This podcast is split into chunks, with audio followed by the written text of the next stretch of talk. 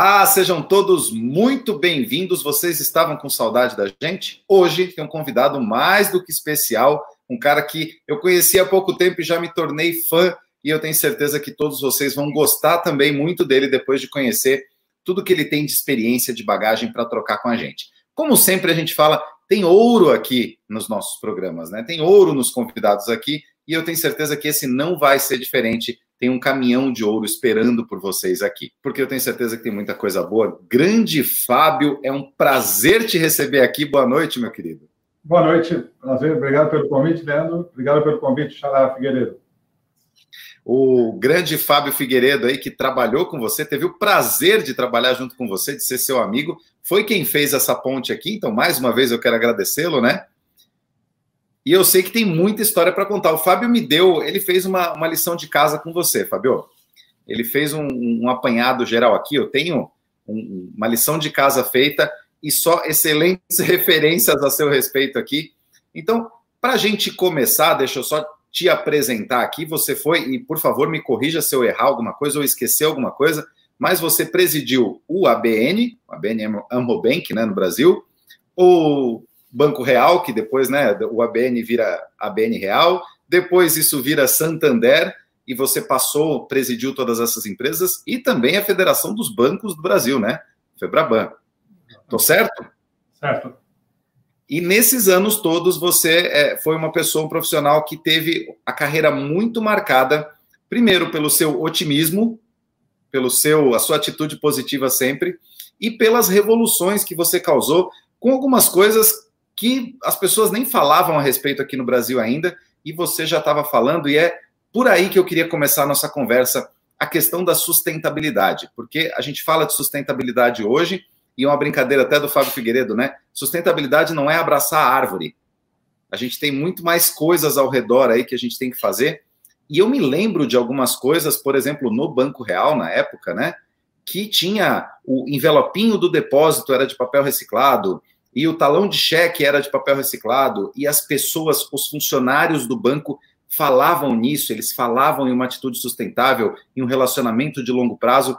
De onde que veio essa sua ideia, Fábio? De onde você puxou isso para adotar na sua gestão?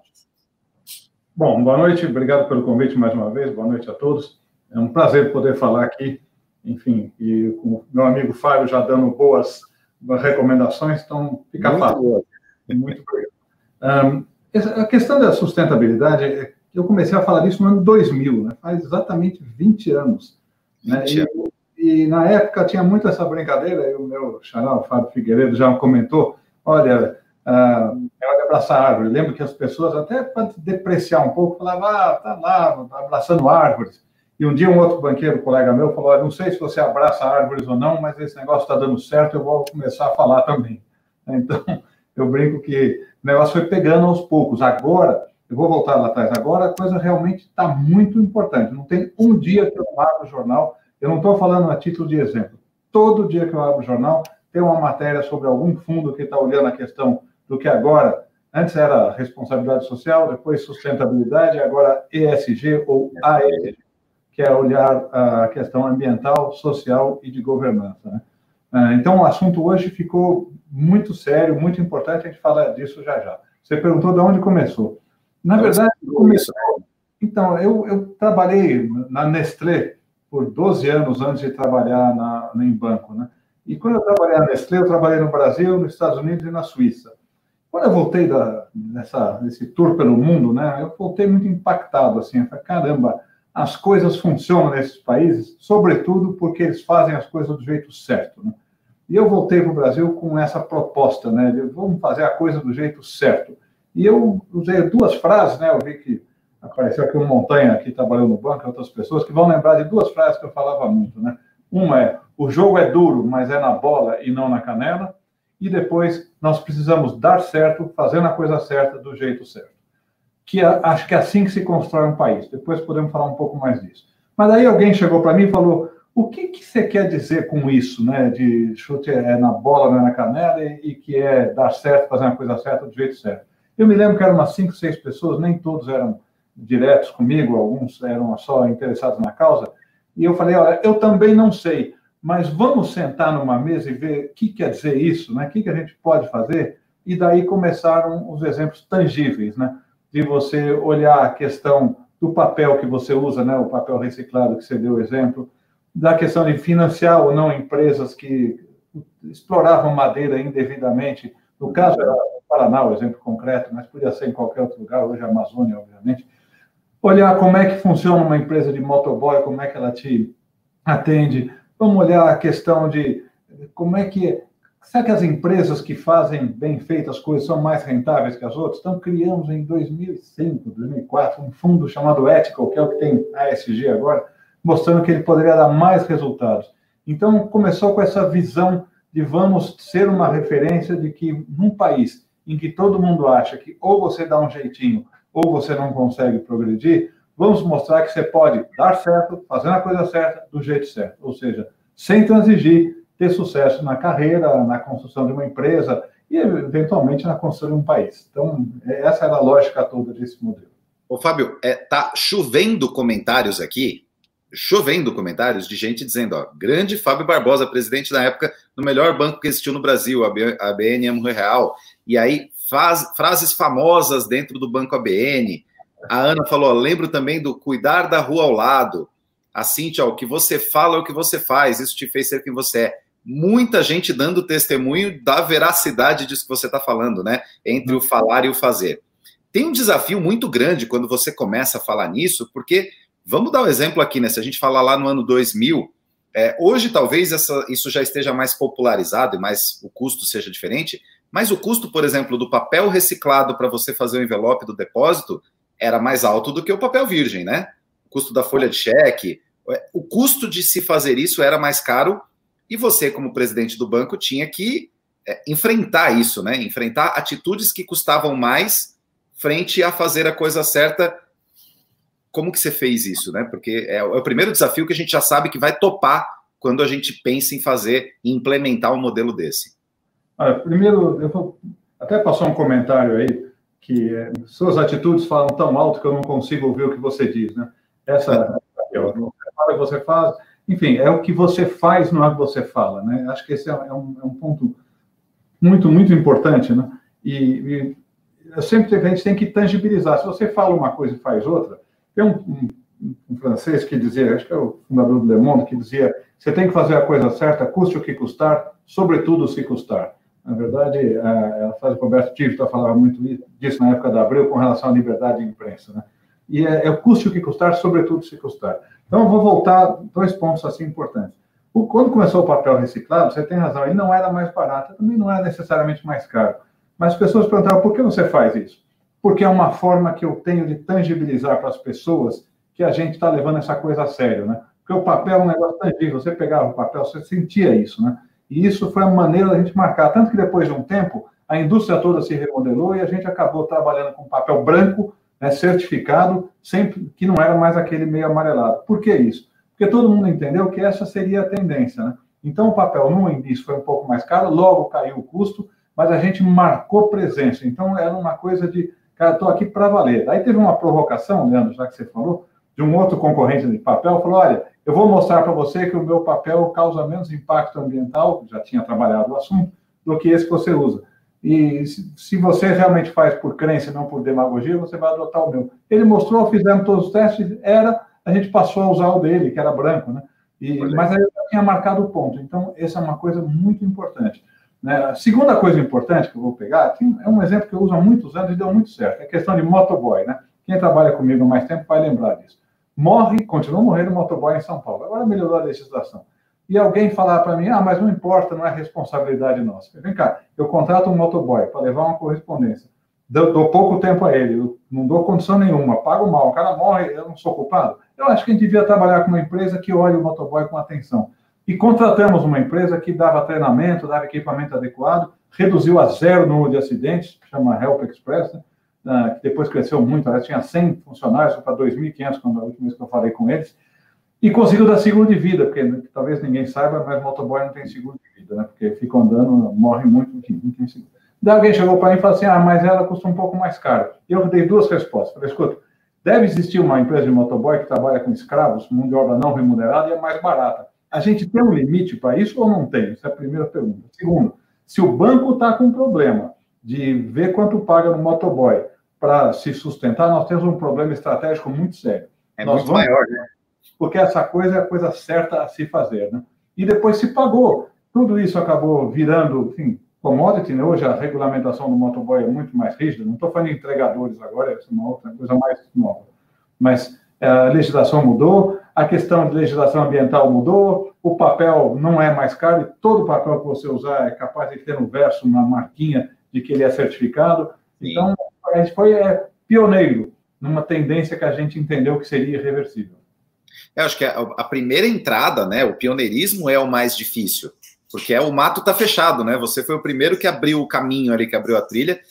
Isso é louvável, isso é, é o mais difícil de se fazer Trilhar depois ali pode ter as suas dificuldades, mas é muito mais fácil do que quem fez pela primeira vez. Um outro ponto que você puxou também foi a história do crédito, é, é, o crédito para empresas sustentáveis ou empresas, enfim, que tinham é, os mesmos valores que vocês. Também é uma decisão que afeta o caixa. Não, mas você é uma empresa que é boa pagadora, mas que extrai madeira ilegal ou que explora funcionário ou qualquer coisa assim. Aí você diz, poxa, eu não vou dar o crédito para essa empresa vou deixar de faturar, também é uma decisão que afeta, né? Vou tangibilizar isso que acabou de falar. Um, nós tomamos uma das decisões, é não vamos fazer empréstimo para empresas que trabalham com madeira ilegalmente. No caso, é no Paraná.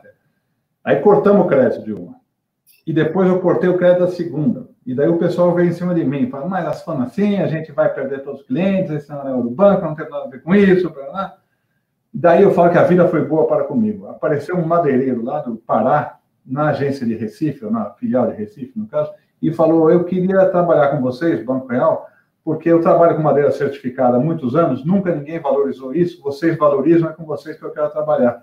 E eu disse a todo mundo: está aí. Esse é o mundo com o qual a gente quer trabalhar, com as empresas que pensam assim e não as que pensam da outra maneira. E nós vamos trabalhar com eles, até porque, eu dizia, além da nossa crença, Certamente, daqui a alguns anos, as empresas que trabalham com madeira ilegal não serão capazes de honrar suas obrigações, seus débitos, é capaz de serem multadas e vão sair do negócio. Então, seja por convicção, ou seja por uma visão de risco, nós não vamos mais trabalhar com essas empresas. Hoje, passado 15, 20 anos, você vê agora, de novo, todo dia nos jornais, e todo mundo está me ouvindo aqui, os fundos estão olhando com muita atenção em quais empresas eles investem, de quais ações eles querem ter, enfim, em quais ações eles querem ter participação, e se a empresa não tiver um olhar para a questão ambiental, social e governança, e falar, isso aqui é uma encrenca, então não vou fazer.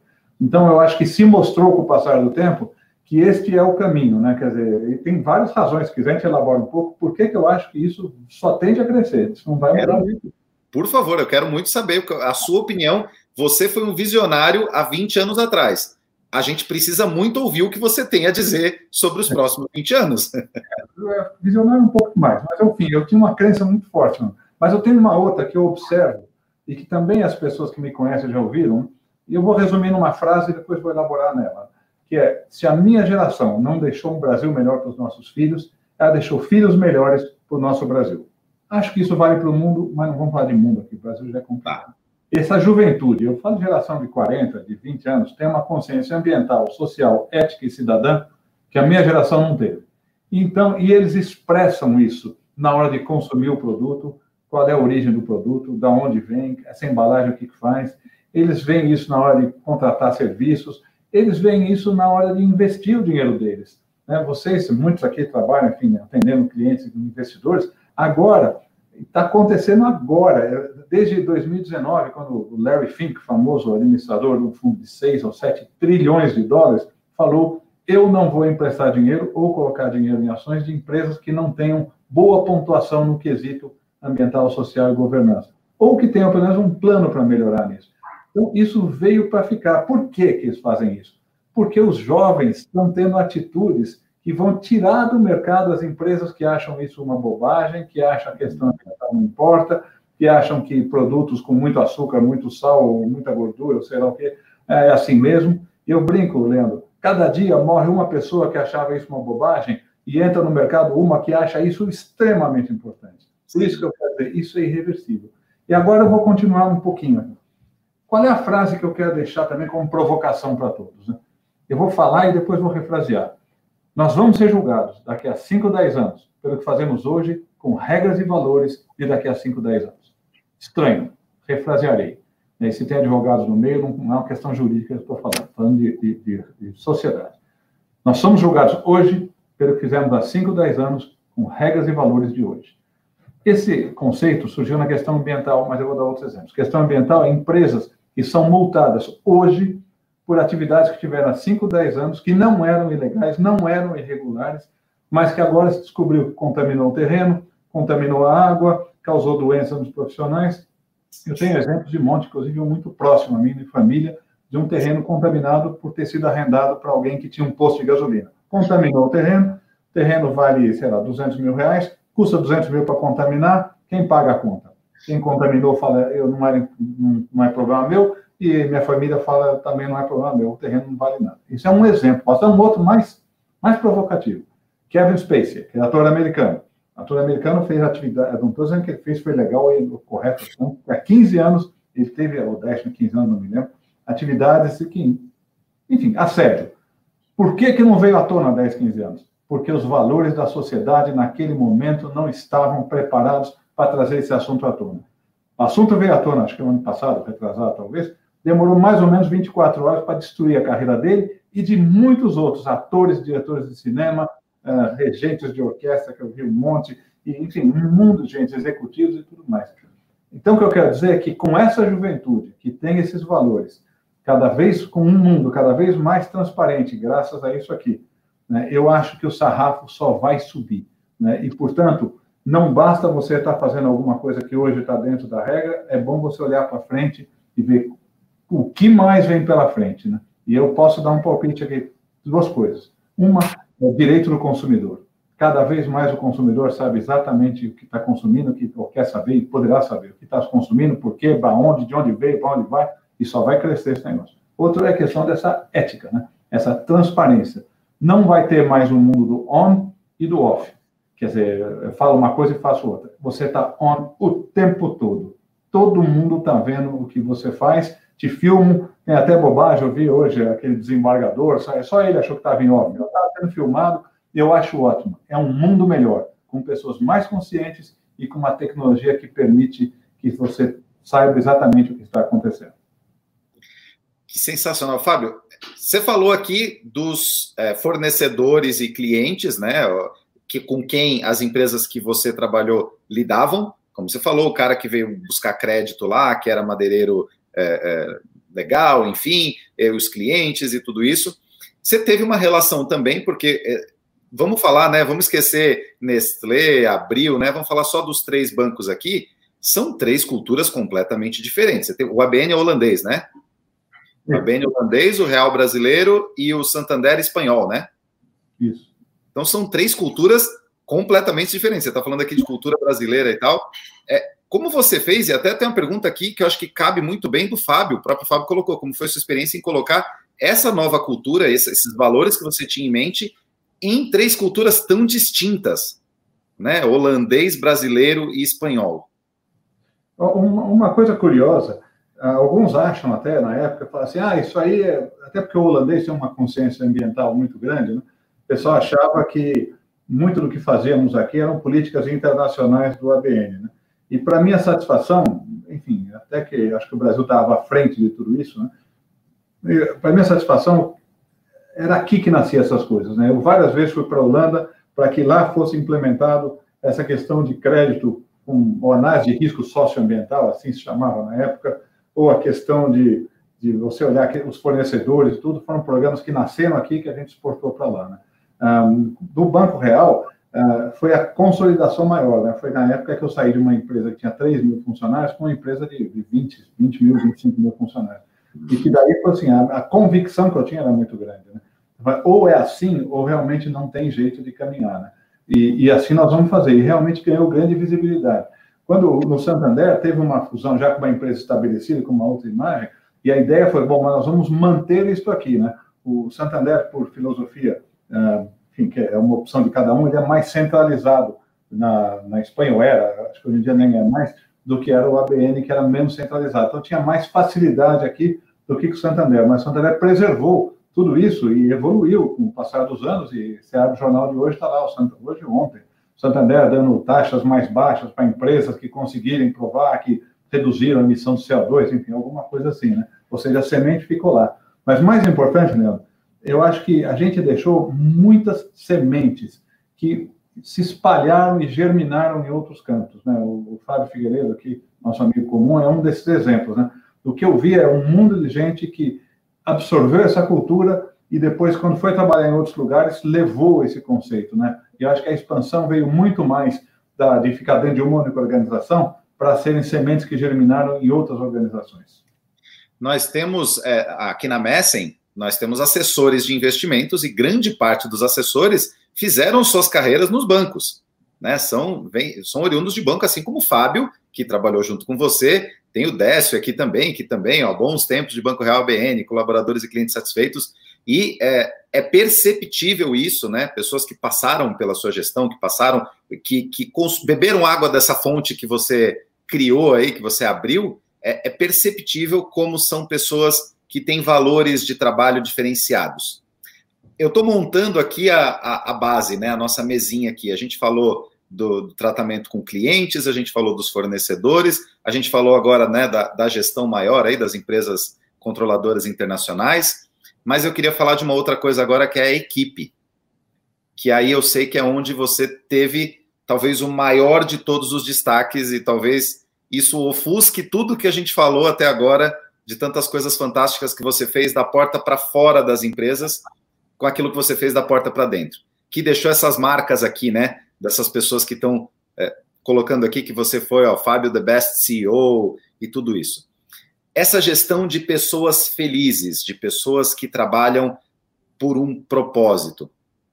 Conta pra gente, de, primeiro, de onde você trouxe isso, se isso é uma coisa sua, pessoal, ou você aprendeu ao longo da sua carreira, e como que você fez essas transformações aí, que você com certeza transformou vidas?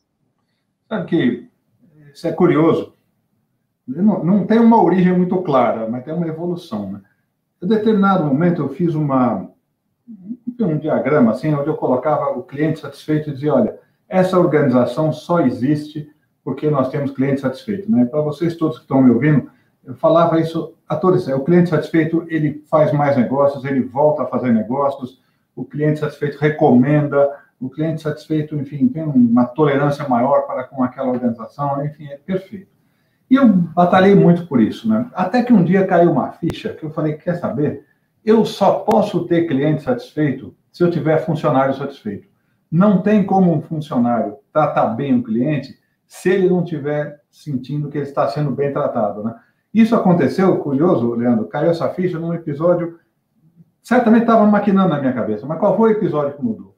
Uma pessoa do banco que foi numa agência do, do Banco Real na época, né? e falou assim, foi pagar algum um carnê de INSS atrasado, aquela época tinha papel, né? E daí a pessoa que estava atendendo no caixa digitava o número, dava aquela máquina que, enfim, a chancela, daí digitava novamente, e o cara falou, escuta, não dá para você digitar o número uma vez só e fazer? E essa pessoa respondeu, ah, se a senhora quer um banco mais automatizado, vai em outro lugar, né? Porque aqui é assim mesmo, né? E eu fiquei pensando, por que, que ela respondeu assim? Ela respondeu assim porque ela estava insatisfeita com o banco. Porque se tivesse satisfeita, ela tinha 10 respostas para dar para essa situação. Né? E daí eu comecei a trabalhar esse negócio do funcionário satisfeito. E daí veio um negócio que acho que é muito importante para todo mundo ouvir. Né? Eu escrevi um artigo até que acho que é o que mais marcou, que dizia o seguinte: eu sou um, eu dizia com ironia, né? Eu sou um executivo frustrado. Ao longo da minha vida, tentei contratar profissionais e nunca consegui. Sempre veio uma pessoa junto. E aí, com essa brincadeira, não tem profissionais, tem pessoas. As pessoas têm ambições, frustrações, sonhos, inveja, propósito. As pessoas querem algo mais. E eu me encantei, descobri com o passar do tempo que mais do que gostar de finanças ou de banco, eu gosto de gente. Né? Então, eu sempre trabalhei muito de dar atenção às pessoas. As pessoas querem ser acolhidas. Então, dar atenção às pessoas, reconhecer o papel delas, entender a motivação de cada um, e, por fim, já que eu juntamos com a conversa do geracional que falamos há pouco, comecei a notar que as pessoas querem um propósito, elas querem saber não por que eu faço isso, mas para que eu faço isso, né? Quer dizer, então começar a dizer, olha, aqui no banco a gente faz, a gente acolhe e rentabiliza a poupança das pessoas, a gente viabiliza, com, com recebendo depósitos, né? a gente viabiliza sonhos e, e, enfim, e projetos das pessoas que são em crédito e faz serviço de pagamento e recebimento. Quando a pessoa vem depositar dinheiro aqui, ela não vem depois fazer um depósito, é, é a esperança dela de uma vida melhor, é isso que ela está depositando. A gente tem que humanizar isso, né? E isso deu propósito, e, e levando em consideração que essa geração vinha com essa cabeça, né? Então acho que juntou um com o outro, e daí deu realmente uma, uma liga muito boa de falar, vamos falar, gente, de orgulho. A gente chegou até, já que você cutucou aqui, no Banco Real, 98% de pessoas orgulhosas de trabalhar no banco. Uma companhia internacional fez isso e chegou aí para o exterior e falou: nunca vimos uma coisa igual, né? Por quê? Porque tinha propósito, tinha respeito e, obviamente, um monte de problemas. Um monte de problemas. Longe de mim dizer que não tinha nenhum. Tinha um monte. Mas tem uma tolerância. Quando você gosta do que você. Deixa eu falar uma provocação, Leandro. Quando você gosta de alguém ou de alguma coisa, você tem mais tolerância. Quando você não gosta, você não tem tolerância. É a mãe com o filho, né? É, eu ia falar exatamente isso. Não tem ligação, vínculo maior do que com os filhos. E não tem tolerância maior. Da mãe para com os filhos, que não é a mesma dos filhos para com a mãe, porque o vínculo já não é o mesmo. Mas ele sugere que quando você tem vínculo, você tem tolerância. Vale para o restaurante, vale para o carro, vale para vale para um monte de coisa. Né? E vale para essa relação de trabalho que está se criando com vocês que estão me ouvindo aqui. Quer dizer, quem está investindo está criando uma, um vínculo e cria uma confiança. E quanto maior for essa confiança, esse vínculo, maior vai ser a tolerância se um dia der alguma coisa errada tudo mais. Então, eu entendi que, na verdade, a gente precisava criar vínculo. As pessoas precisariam acreditar num projeto, ter esse vínculo, e elas seriam mais tolerantes né, e mais felizes, em última instância. E, portanto, tratariam melhor o cliente e, portanto, seria bom para todo mundo. Então, é um pouco a história. Muito bom. E quando que você percebeu que esse tipo de movimento, né, isso que você estava construindo, ampliava o prazo das relações, assim, que os clientes não iam embora, que os funcionários não pediam demissão, porque vocês ficaram famosos por isso, né? De longevidade, pensamento de longevidade. Quando você começou a perceber que isso estava funcionando? Olha, no começo, né, ah, tinha muito pouca métrica nesse negócio. Né? E fazia muita métrica de, de clientes, é, número de produtos que o cliente comprava na organização, ou o resultado que dava para a organização.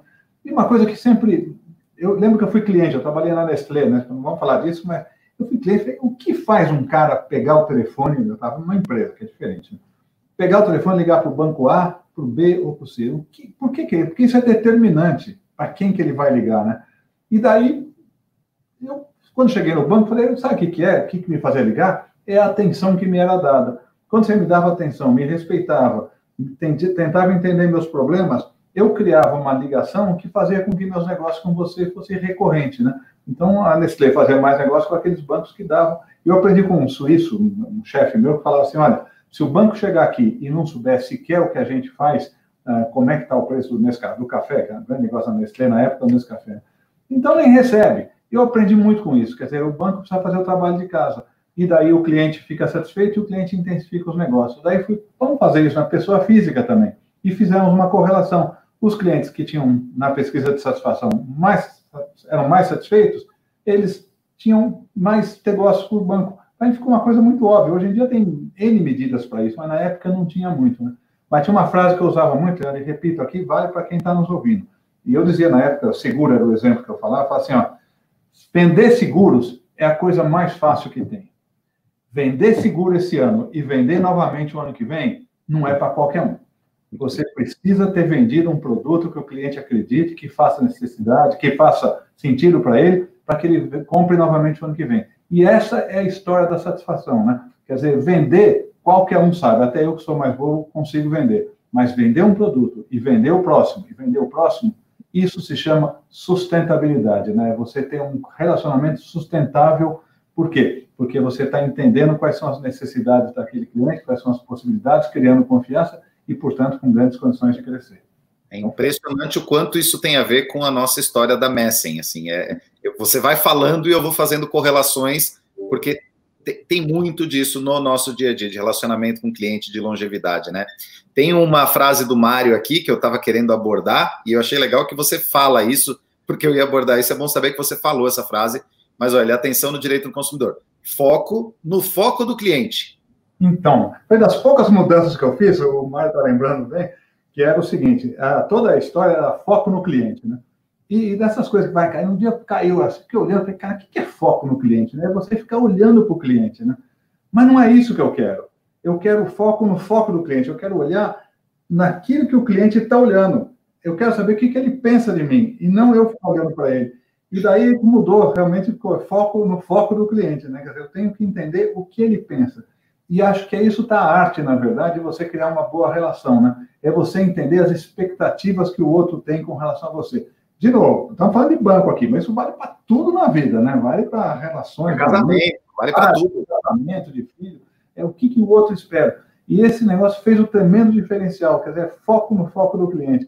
É esse que é que vai me ajudar a entender quais são as necessidades dele. Ao entender as necessidades dele e atendê-las, ele vai se sentir acolhido, e ao ele se sentir acolhido, ele vai tender a criar um vínculo maior e vamos fazer negócio. Agora, termino com uma frase aqui importante para todos que estão nos ouvindo aqui e que trabalham com clientes. Vou repetir isso aqui. O cliente é dele. Né? Eu acabei com expressão lá no banco e em todos os lugares que eu passo, ainda hoje nos conselhos que eu estou, foi pare de falar o cliente é meu, o meu cliente. O cliente não é seu, o cliente é dele mesmo. Ele faz o que ele quiser. O meu cliente dá uma sensação de pertencer, de, de, de você ser dono daquela relação.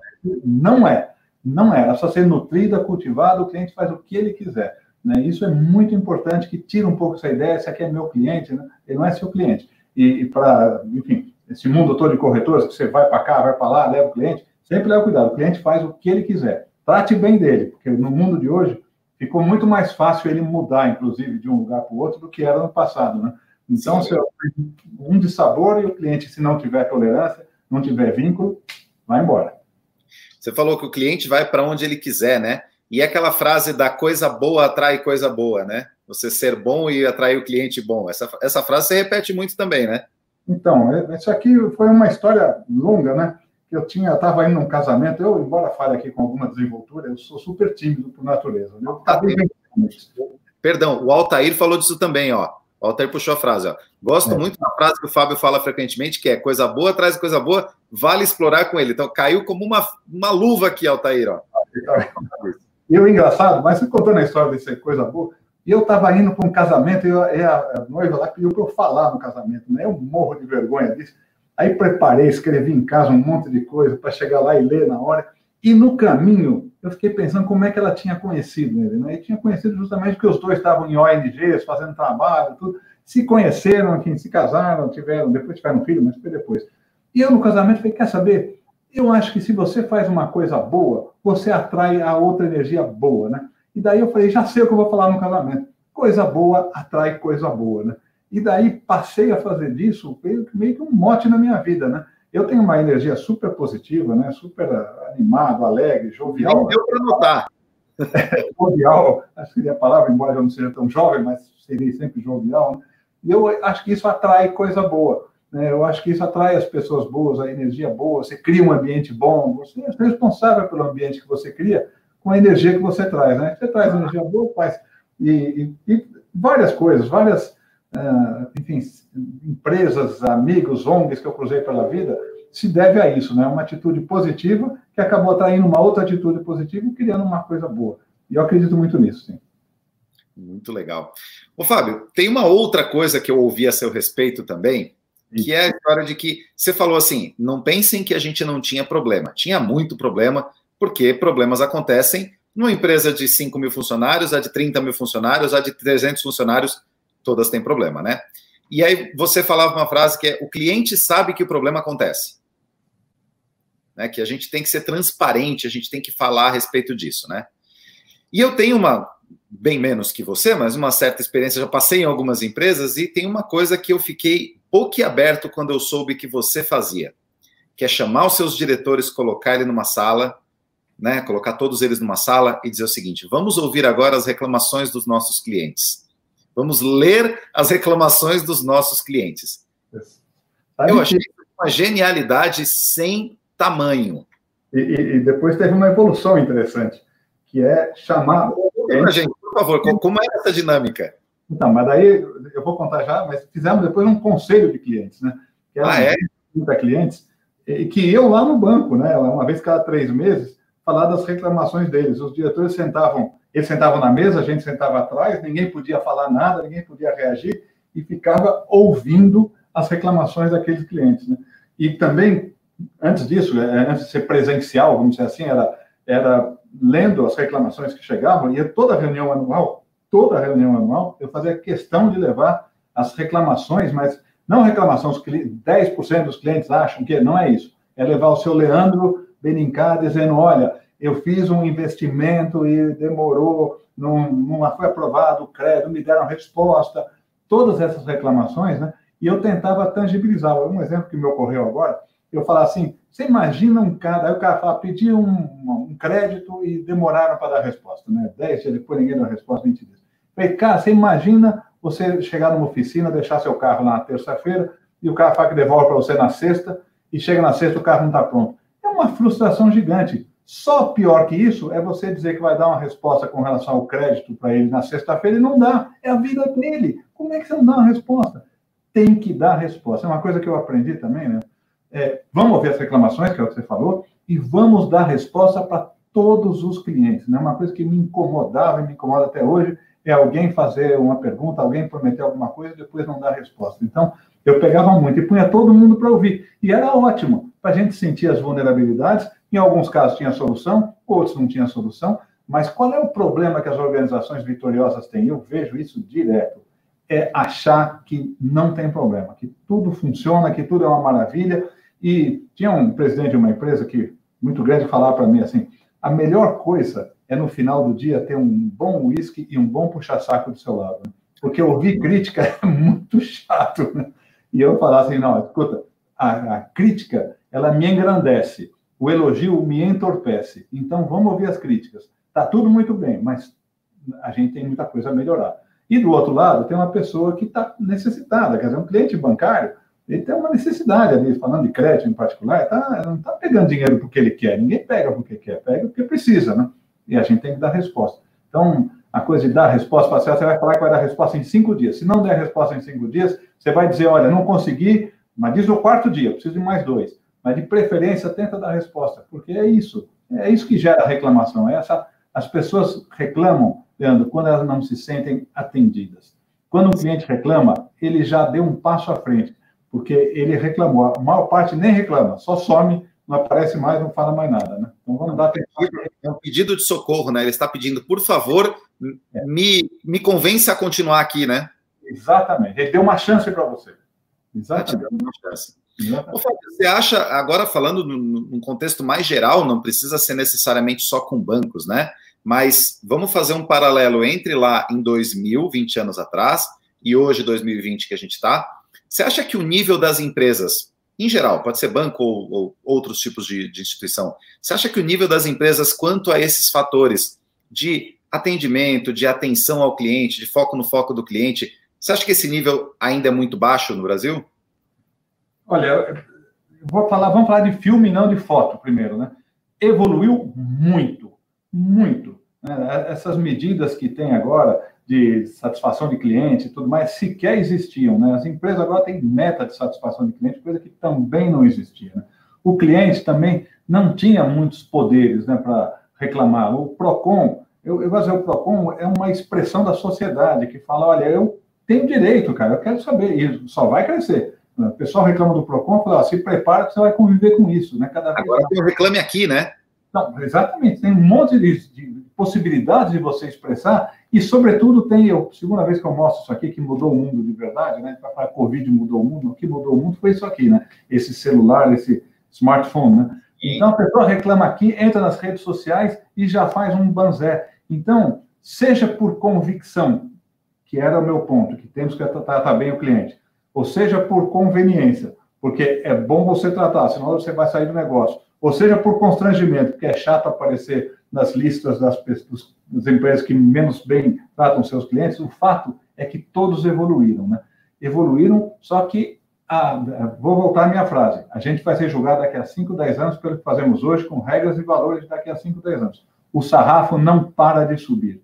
Então, ninguém pode ficar tranquilo. E uma outra coisa, Leandro, se me permite complementar aqui, é que ficou fácil mudar de banco, ficou fácil mudar de, de empresa. Antigamente, quando eu fosse comprar um celular que eu uso pela terceira vez, por exemplo, Eu ia ver o preço do celular aqui em volta, uma distância X, eu não ia ver, sei lá, em outra cidade, custava mais barato, não. Então, eu tinha uma, uma. O mercado que me atendia era relativamente restrito. Agora, ficou gigante, eu posso comprar esse negócio em Florianópolis, ou em Manaus, ou em Natal, né, e ser embarcado para cá. Então, a minha capacidade como consumidor, o meu poder como consumidor de ir de um lugar para o outro aumentou muito. O que coloca pressão sobre você, e eu estou usando você como exemplo aqui nessa história, que é o provedor, de ter que me atender bem. Porque a conveniência, que era uma das coisas que me fazia trabalhar contigo ou com o banco, era muito conveniente ficar naquele banco, porque lá eu tinha meu cartão de crédito, meu fundo, uh, tinha tudo lá. É muito conveniente naquela, comprar naquela loja, porque ficava perto de casa. Agora, essa conveniência passou para o digital também. É muito fácil eu mudar de uma loja para outra para comprar uma roupa, para comprar um equipamento, ou para fazer minha aplicação financeira. E isso coloca muita pressão. Eu sou super otimista, acho que isso é bom para todo mundo. Vai ser uma sociedade mais transparente, mais competitiva, de melhores serviços. Quando a maré sobe, todos os barquinhos sobem junto, né? A régua levanta, né? Exatamente. Estamos no nível bom, minha resposta é não só não estamos, como, como vai subir a demanda, a, o padrão, o parâmetro, né? a gente vai ficar ainda mais defasado. Então tem que estar constantemente melhorando. Mas eu vejo com otimismo isso. Isso não era. Eu posso lembrar, se você quiser, eu me lembro, há 20 anos, 30 anos, eu dava esses esqueci. Meu pai comprou um liquidificador faz muito tempo. Aí chegou em casa, vinha em caixa, né? Você lembrar, a caixa é nova, mas vinha numa caixa de papelão. Aí abriu a caixa de papelão, não funcionou. Daí ele foi lá no mapping trocar, e eu lembro que o cara falou: olha, o senhor já abriu a caixa de papelão, agora não dá para trocar mais. E ele falou: mas como é que eu poderia saber se funcionava ou não antes de, de abrir né, a caixa? E era assim, não tinha direito nenhum. Quer dizer, você pegar um filme, isso melhorou barbaramente. A gente você devolve o dinheiro, enfim, não tem nem conversa. Então, respondendo a sua pergunta, melhorou muito, muito mesmo. Agora, como cidadão, a gente está sabendo exercer nosso papel. Como, desculpe, como consumidor, a gente está sabendo exigir que se cumpra aquilo que foi combinado e tudo mais. Como cidadão, ainda não. Eu acho que é uma evolução que chegaremos lá. Nós, cidadãos, a gente acaba votando, que nada mais é do que, vou falar uma analogia, não é comprar no sentido negativo da palavra, mas você dá seu voto e espera, em contrapartida, um determinado desempenho. Né? Eu acho que, como cidadão, a gente ainda não aprendeu a fazer uso do nosso direito. Mas como consumidor, aprendemos sim. Como consumidor de produtos e serviços, aprendemos. Como consumidor de cidadania, ainda não. Ainda temos um caminho pela frente. Longo. Fabio, eu vou encerrar aqui com uma saraivada de frases positivas a seu, a seu respeito aqui, começando com a do Fábio, que resultado é resultante, não objetivo em si. Tem aqui também ó, o Paulo Ernesto, a vida é uma maratona, não uma corrida de 100 metros, não adianta só dar uma arrancada. Eu acredito que todas essas pessoas ouviram tudo isso da sua boca, né? É importantíssimo cuidar bem do cliente. É, e aí, o seguinte, cadê aqui, ó? O Nelson me pediu assim, ó, leia essa mensagem para ele. Qual é o problema? Quem são as partes envolvidas? Por que existe o problema? Quem vai fazer o quê? Quando e como? Isso é, é regra sua, ditado seu, né? Olha aí. Então, assim, temos um, uma infinidade aqui de comentários todo mundo elogiando muito, não tem tempo aqui, nosso tempo combinado, né? Não tem tempo de passar tudo isso. Muita gente, olha, olha isso do Carlos, eu acho que isso isso resume tudo, né? Quando você tem um concorrente falando isso. Eu odiava ser concorrente do Fábio. Ele sempre saía na frente, uma lei de financiamento de veículos. O Carlos é funcionário de outra instituição. E quando você causa, né? Você tem aquele concorrente que você diz assim: caramba, é muito difícil concorrer com esse cara. É que você está fazendo um trabalho muito bom, né? Muito legal, muito legal. A Cíntia dizendo que é sua fã. Estamos cheios de fãs aqui no nosso campo de comentários. Você tem mais um fã desse lado aqui, pode ter certeza que eu adorei esse papo com você, Fábio. Demais, demais, demais. Assina embaixo o que o Felipe está falando aqui, que esse homem merece um filme. Assina embaixo, porque como é legal poder ouvir tudo isso de você, poder ter esses nossos 45 minutos de conversa aqui. Só quero te agradecer demais por ter estendido um pouco do seu tempo de compartilhar isso com a gente dessa forma tão generosa que você está fazendo aqui. Muito obrigado, meu querido. Olha, Leandro, obrigado. Eu vou permitir uma, uma terminar com uma, uma, colocação, uma provocação, né? Por favor. Eu sempre defendi que cada um tem que fazer a sua parte, né? Cada um tem que fazer aquilo que está ao seu alcance. E que a gente é uma sociedade que muitas vezes comete e tolera pequenos delitos, né? e aponta para Brasília, ou tolera e comete pequenos erros na organização e aponta para a TI ou para uma outra área. Né? Eu vou terminar com uma frase que diz: Se cada um varrer a sua calçada, o país está limpo. Varrer o país é muito difícil. Varrer a sua calçada é muito fácil. Então, se cada um fizer a sua parte, o Brasil, o que é o Brasil? Ele é a soma das nossas ações e das nossas omissões. Então, vamos cuidar do nosso ao redor, vamos fazer tudo certo. Alguém lembrou essa frase, cuidar da rua ao lado, né? E é por isso que eu quis lembrar. Cuidar da rua ao lado é cuide do que está ao seu alcance, né? Se cada um fizer isso, a gente vai ter uma sociedade muito melhor, uma empresa muito melhor, consumidores mais satisfeitos, pessoas mais felizes. E eu acho que está ao nosso alcance. Não precisa de congresso, não precisa de aprovação de nada de PEC, é cada um no seu dia a dia. Então, termino com essa mensagem, Leandro. Muito obrigado. Fábio, Xará, obrigado pelo convite. Muito legal. Fábio, com certeza você deixou sua marquinha no mundo aqui. Os comentários todos aqui estão né, eternamente fã, a empresa será o que dela nós fizermos, e por aí vai. A sua marca foi deixada aqui, e eu quero pedir a você que está nos assistindo aí, para fazer a sua parte também, faz o seguinte: você gostou desse papo aqui? Você gostou de tudo que o Fábio trouxe para a gente? Então faz o seguinte: clica no botão de compartilhar aqui embaixo, ou copia o endereço desse vídeo aqui, ele vai ficar gravado aqui para vocês e você manda para as pessoas que você gosta, que você acha que deveriam ouvir, que deveriam aprender, tanto quanto a gente aprendeu hoje com o Fábio aqui. Eu acho que a gente espalhando essa palavra vai fazer o um mundo um pouquinho melhor também, né, Fábio? Perfeito. Muito obrigado. Né? Mais, mais uma vez, agradeço a todos vocês por participarem de hoje do nosso Messen Talk Show e fica o convite também para você conhecer o Messencast. E se você está ouvindo o Messencast aí, está ouvindo esse programa, dá um pulinho no YouTube para conhecer a versão em vídeo também do nosso talk show. Muito obrigado a presença de todos vocês. A gente volta na quarta-feira às 19 horas. Um abraço a todos. Tchau, tchau.